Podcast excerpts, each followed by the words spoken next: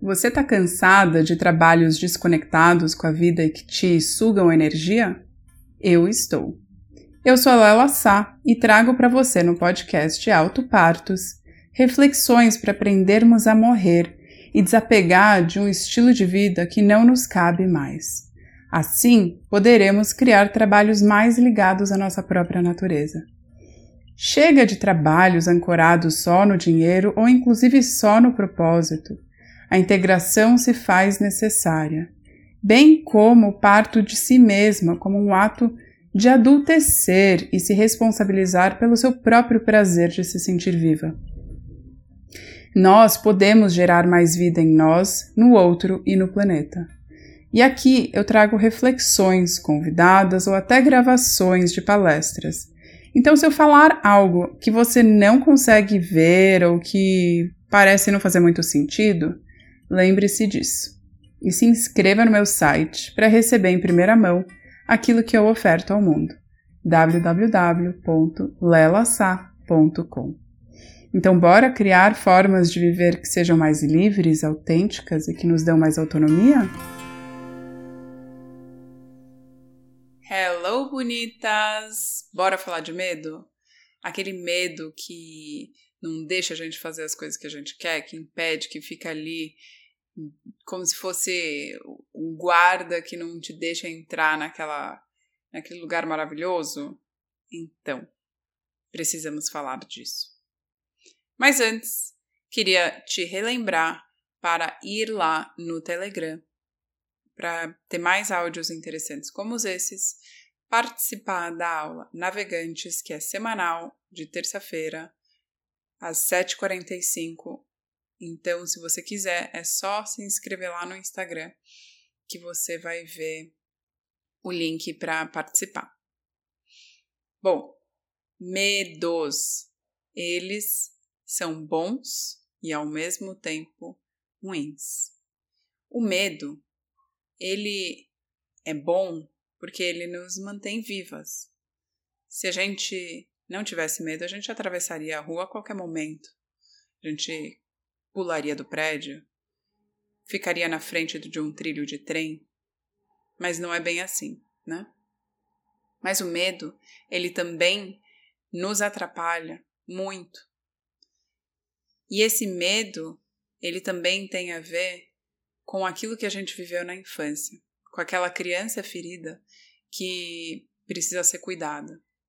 Algo aconteceu na tua infância e que está precisando ser olhada com carinho, para que você possa transcender a tua forma de ver o mundo para você conseguir dar os passos em direção à vida que você quer viver. Então, se a gente tem medo de alguma coisa, é muito provavelmente que a gente não vai fazer essa mudança que a gente deseja. E na verdade, o que a gente vai fazer é alimentar o medo. Estranho, né? Mas o que acontece é que a gente vive em função do medo. Ah, se eu tenho medo de não ter uma segurança financeira, de ter uma estabilidade, eu vou continuar ali trabalhando para alguém, fazendo algo que eu não gosto, porque eu sei que aquilo é garantido. Sim, no curto prazo isso é verdade. No longo prazo, você perdeu a tua vida fazendo isso por causa do medo. É tudo uma questão relativa em relação a, a, ao quanto você está alimentando esse medo. Então, é muito importante a gente entender: peraí, eu estou agindo por amor ou por medo agora? Eu estou fazendo isso por mim ou pelo medo que existe em mim? Então, para deixar a conversa um pouco mais divertida, pensa assim: o medo é como se fosse um bichinho que fica ali no teu ombro, nas costas, como um macaquinho. E se você fica com ele e não faz aquilo que você quer, por medo, o medo cresce. E aí o medo vai crescendo à medida que você vai só fazendo o que ele quer e não aquilo que você quer. Até uma hora que o medo é muito maior que você. E aí você vive a vida do medo e não a tua vida. Dá para entender? Basicamente tem uma historinha muito bacana, infantil, que mostra muito essa relação, né?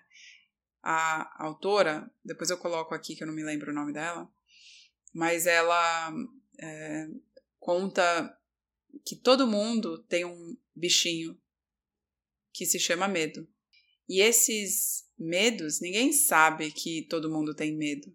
E aí, essa menininha, ela quer, é, ela muda de país e ela tem que ir para uma nova escola e não conhece ninguém. E aí o medo dela começa a crescer, não deixar ela sair de casa, não deixar ela ir para a escola. E aí quando ela consegue convencer o medo de ir, o medo dele, o medo dela vai diminuindo. E aí ela consegue ir para a escola e à medida que ela conversa com outro, uma outra criança, o medo diminui. Mas ele nunca deixa de existir. Ele está sempre ali. Cabe a nós saber se a gente vai alimentar esse medo ou se a gente vai lidar com ele. E assim seguir aquilo que a gente quer, apesar daquele medo. O medo sempre vai existir.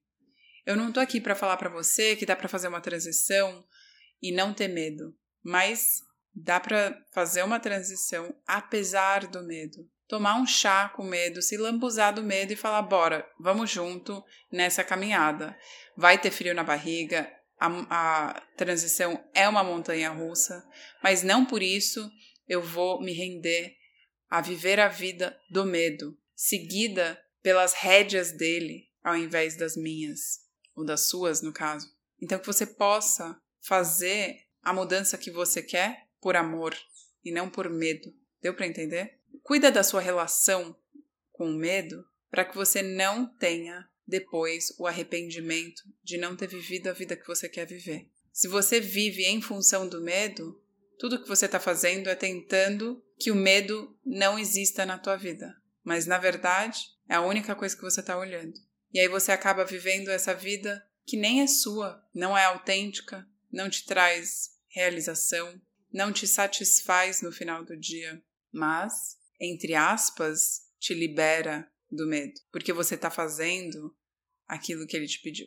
É muito mais complexo do que isso que eu estou falando aqui, mas é uma historinha só para você lembrar de tomar as suas decisões baseada no amor de si mesma, da sua próxima versão nesse autoparto, para que você possa fazer por você ao invés de fazer pelo medo. E aí, quando eu falo pelo medo, pode ser também pelo medo de não ser aceita, de não ser amada, de não ser benquista, de não ser reconhecida por alguém. E esse alguém fica regendo a sua vida. Ou esses alguém. Seja teu marido, teus filhos, teu chefe, a empresa que você trabalha, os teus pais, quem for não merece estar nesse lugar. Você merece ocupar o lugar de quem toma as rédeas da sua vida. Você é a protagonista dessa obra de arte que se chama vida. Então, saber o que você quer fazer da sua vida envolve saber sim qual é o trabalho que te preenche, que deixa um legado no mundo, que te faça feliz e que pense sim nas futuras gerações. Independente de você ter filho ou não, você está ligada a uma teia da vida. Pessoas vieram antes de você e pessoas virão depois de você. Bom, é isso por hoje. Se você tiver qualquer dúvida, pergunta, quer trocar sobre isso, manda suas perguntas lá na caixinha do Instagram. Um beijo e até a próxima!